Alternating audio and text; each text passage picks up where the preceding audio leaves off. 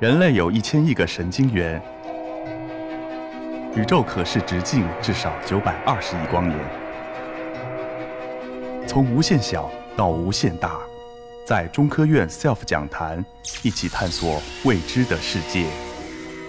本节目由中科院 SELF 讲坛出品，喜马拉雅独家播出。哎，大家好，我是广东医科大学功能康复及护理培训中心的负责人李哲老师。当我们看到这个标题的时候呢，我相信会有很多人都在经历着。我们总在想，疼痛到底是一个什么样的原因引发的？我们总在去强调自己到底有多痛，但是我们总是忘记一个人的疼痛，它应该有一个产生的过程。我记得，可能很多人会在我们的心里。或者在我们的记忆深处留下一些我们能够难以忘怀的痛楚。如果说能够让我们留下记忆深处的，我想除了爱情之外，可能还有我们的事业。第三个可能就是我们的疼痛。有些人呢会让疼痛呢留存在自己的心底，而且他会在某一个情况下重新把你激发出来。在《论生命》当中，他这样说了一句话：“他说，即使最无知的少女。”在恋爱的时候，也可以说出莎士比亚以及济慈的诗来描述自己欢愉的心情。但是，当一个患者向医生诉说他身体疼痛的时候，语言立马就干涸了。疼痛其实就相当于捆绑在自己身上的绳索，我们不应该默默的去忍受，而应该去寻求帮助。其实很多人问我，我到底从事哪一个学科？其实当大家看到“临床机动学”这五个字的时候，你可能就会感受到。非常的陌生，但是它和我们的日常生活却息息相关。借问慢痛谁能解？牧童遥指机动学。其实它是以物理科学的观点来研究人类动作的学科。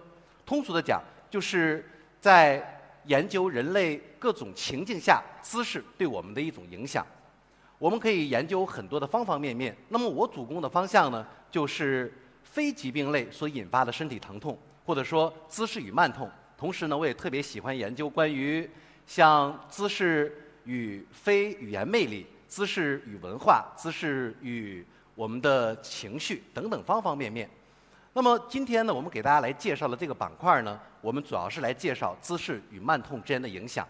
我们研究的手段有很多，比如说我们可以通过手法，我们可以先举一个小例子，比如说把我们的双手呢放在我们胸骨的正前方。此时呢，你压住你的胸骨，然后慢慢的向我们眼睛的方向去提起来。这个时候不要松开你的手，你会慢慢的感受到你的颈部和肩部就开始放松下来。也许你会感受到你的颈部和肩部可能很久都没有如此的和谐了。同时呢，我们可以通过步态的方法来缓解你的疼痛。有的人总会问我，说我一走时间长了，我的腰就痛。那你为什么走时间长了腰就痛呢？其实很多人没有发现。这些人长时间走路的时候，他会出现一个很有意思的现象，就是他的两个脚真的距离比较宽。在两个脚比较宽的距离下呢，他的大腿内收肌群还有髋的外侧肌群就会过度的用力，从而导致腰部的负荷开始增加。而这个时候，我们只需要做一个小小的调整，就可以给他带来非常大的改变。比如说，我们可以训练他。或者让他有意识的在行走的过程当中，让他自己两个脚 chân 的距离能够达到五到十厘米的一个宽度，这个时候是非常符合整个下肢生物力学的，从而就能够减轻你的腰痛。就为什么说我们可以通过正确的走路就可以缓解很多人非病理性的腰痛？同时呢，我们也会研究很多非常成熟的动作体系，比如说普拉提，它可以让一个人在更短的训练周期内。完成如何利用自己核心的力量，我们也会研究具有东方文化色彩的瑜伽和太极，他们可以从身心灵的三个层面，能够缓解很多人的慢痛。那么其实呢，在姿势的研究当中呢，经常会给我们带来那种期待和惊喜。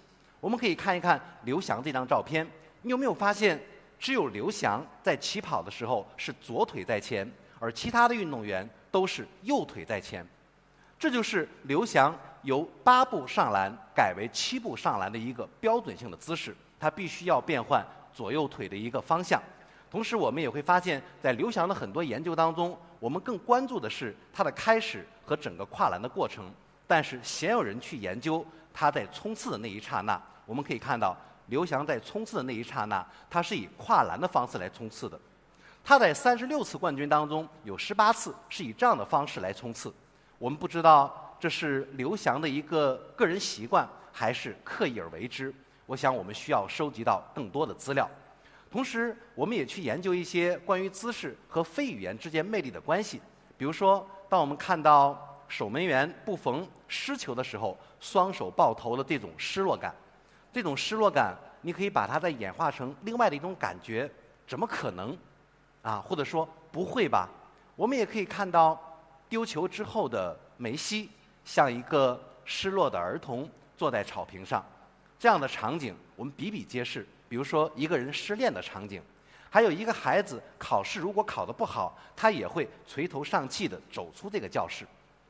那么这个时候呢，我们都会建议家长不要去过度的苛责，因为这样的姿势已经完全表达了这个孩子已经认识到了问题的严重性。但是我们会发现，当梅西进球之后，他会不自觉地张开他的双臂。你会发现，几乎进球的运动员，或者几乎所有。在获得冠军的那一刹那，这些伟大的运动员都会张开自己的双臂。我们把这样的姿势叫做“权力的姿势”。不仅仅是一个得冠军的那一刹那，包括你可能突然之间听到让你振奋人心的消息，给你带来的那种瞬间的喜悦，都会让我们张开我们的双臂。其实，在这一刹那，人们放弃了对自己所有的防御，或者说，权力的姿势可以改一个名字。让我们拥抱真正的未来。那么，我们除了研究这些之外，我们还会去研究零到一岁整个孩子的姿势发育。我们也可以看到，我们刚刚入世的时候，我们是如何来去形成了一个良好的姿势发育。从我们仰卧，到我们学会翻身，到抬头，到坐，到站，整个过程每一个动作都充满了身体的智慧。其实它有一个专有的名称，我们叫做。动态神经肌肉稳定，而且我们研究的目的是什么？我们可以通过这些动作模式，当你长大之后出现了问题，我让你找回你曾经的自己。比如现在我们可以看到，这个人就是在学习他曾经的自己。正所谓，以铜为镜，可以正衣冠；以史为镜，可以知兴替；以人为镜，可以明得失。那么我们看到了曾经的自己，其实就是在教你回到从来的样子。那么我们再来看一看这样的一幅照片，我特别喜欢一句话，叫做“高高山顶立，深深海底行”。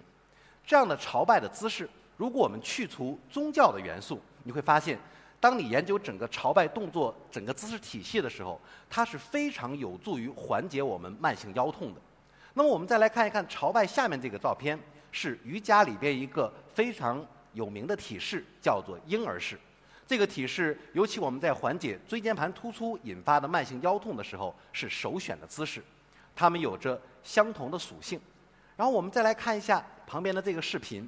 如果说一个身体的智慧如何发挥到极致，通过这个视频你可以看到，这个工人呢，他正在去头顶一个非常重的重物。而更神奇的就是，你会发现，当他把这个重物运到客车上面的时候，他竟然双手放开了，他的整个脊柱几乎是没有动的。有的人会问，如果长此以往，他会不会出现颈部的问题？其实我可以告诉你，伟大不在于强壮，而在于如何正确的使用力量。那么，当我们了解完这些之后，我们也会发现，不知道从什么时候开始，我们成为了姿势上的穷人。知识上的富人，但是慢慢的，我们也成为了医院里的病人。我们不要小看，当球头前倾达到十五度的时候，我们的颈椎负重可以达到十二点二公斤。如果当我们头前倾达到六十度的时候，我们颈椎的负重可以达到二十七点二公斤。可能很多人对这个公斤的概念并没有一个非常明确的一个概念。比如说，现在我们可以去地摊啊买一些大西瓜。大一点的西瓜呢，大概它的重量可以达到五公斤左右。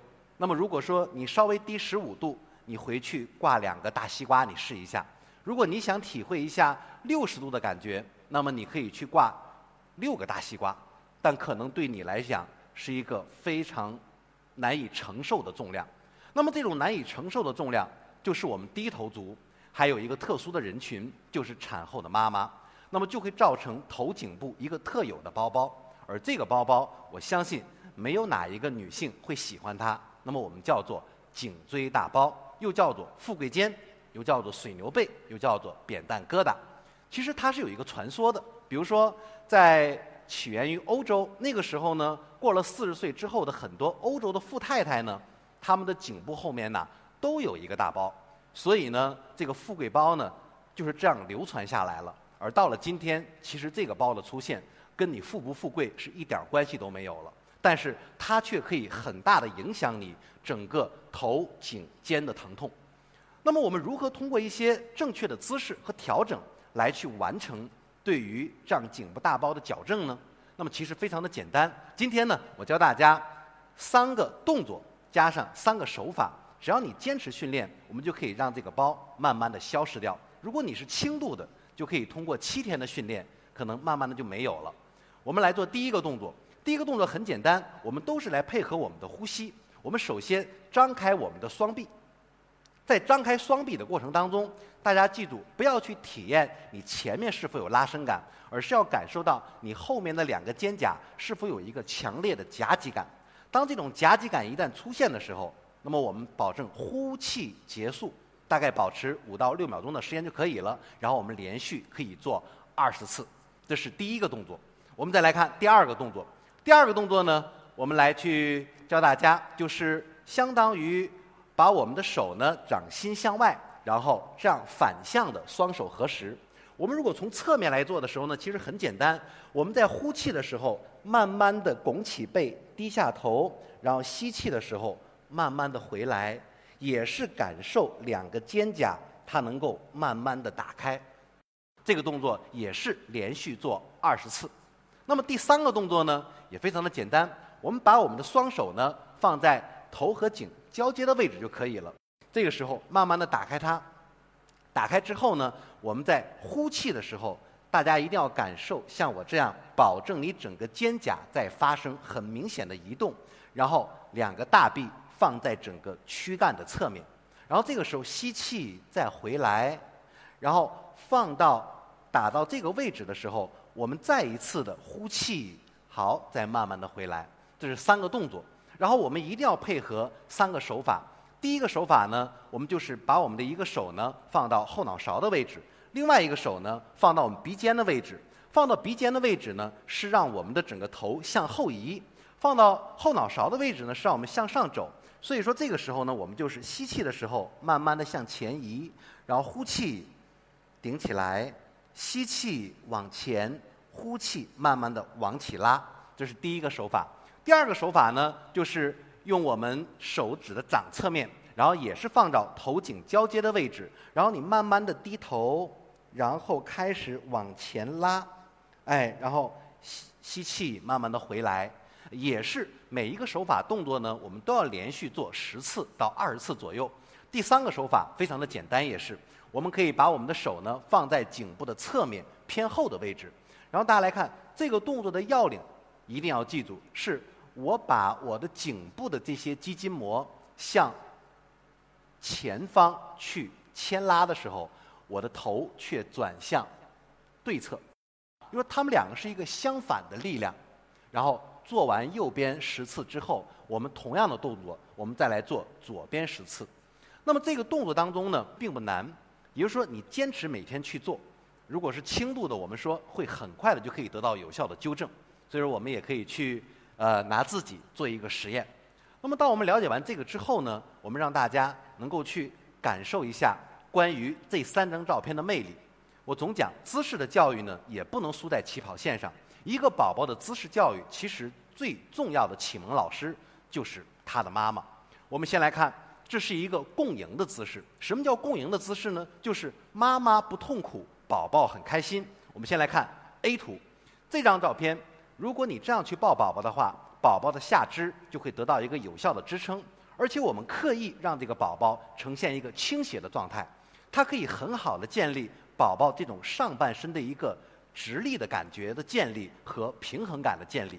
我们再来看第二张照片，中间这张照片呢，告诉我们如果我们这样去抱宝宝的情况下，宝宝他可以很好的建立这种向前走的能力，同时他站到地上的时候，他可以更好的来支撑自己，而且这个动作是对于宝宝与外界环境的沟通非常的有帮助。而第三个姿势呢，我们会发现稍微有一点点的变化，但是我们释放了整个孩子的双手，但主要的驱动呢是由妈妈来完成的。这个时候，我们可以锻炼整个宝宝的抓握能力，同时可以锻炼宝宝重心的转移和身体的转动。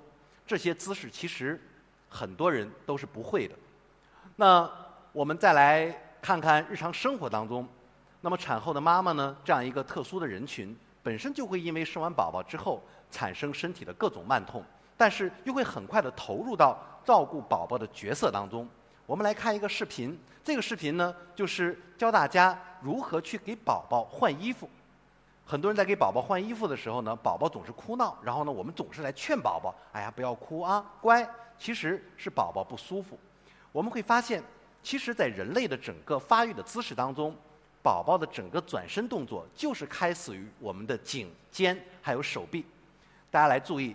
工作人员在帮宝宝去换衣服的时候，有没有发现他只是轻轻地牵拉了一下宝宝的手臂？我们再来看，他脱衣服也是一样的，因为只有让宝宝进行一个合理的转身才是可以的。当他慢慢牵拉手臂的时候，宝宝就会顺势而为，哎，慢慢的转过来，他就感觉到好像你在跟他去做游戏。所以说，所有的操作，工作人员也不累，宝宝也不累。所以说，这样的场景呢，其实是非常和谐的。那么同时，这是我们刚刚出世的时候。那还有呢，就是有一天我们老了，或者有一天我们得了重病，躺在病床上无法翻身的时候，你会发现，我们也会用这种运动知觉学来去帮助一个瘫痪在床的人，帮他来翻身。而所有的动作模式，其实都是在我们小时候就已经形成了。我们看这个视频，也是他往哪边转身，我们就先把他的头颈先转到另外一边，然后慢慢的把他的整个手臂开始转过来，然后工作人员呢就开始去动他的那条腿。一定要记住，其实当你看到的时候呢，你会感受得到工作人员是很轻松的，而且这个患者也是非常轻松的，然后稍微一合作。就能够让这个患者轻松的把身体转过来。所以呢，在这个过程当中呢，我们要知道，姿势其实不仅仅是在于主动，我们帮助一个人在被动的过程当中都是很重要的。有的时候我们就在讲，不良的姿势其实是引发我们慢痛的一个重要的原因。而慢痛如果得不到解决，姿势就会恶化，身心从而造成一定的改变。如果总结姿势的话，我们就讲，无非就三种情况。你不会用你的姿势，滥用你的姿势，或者是错误的使用。其实，从出生到终老，姿势从形成那一天，它本身就是一个正确的模式。那为什么会有很多人变得越来越差呢？古人云：“近朱者赤，近墨者黑。”如果你周围的朋友都是喜欢运动的，你的姿势不会太差；如果你周围的朋友都是久坐族，那么你的姿势也不会太好。所以有些时候呢，我们永远不要忘记环境变量对你的影响。但是无论怎么样，我们大家不要沮丧。我们只需要一个小小的动作，就可以很好的来完成我们整个人体的重新建立。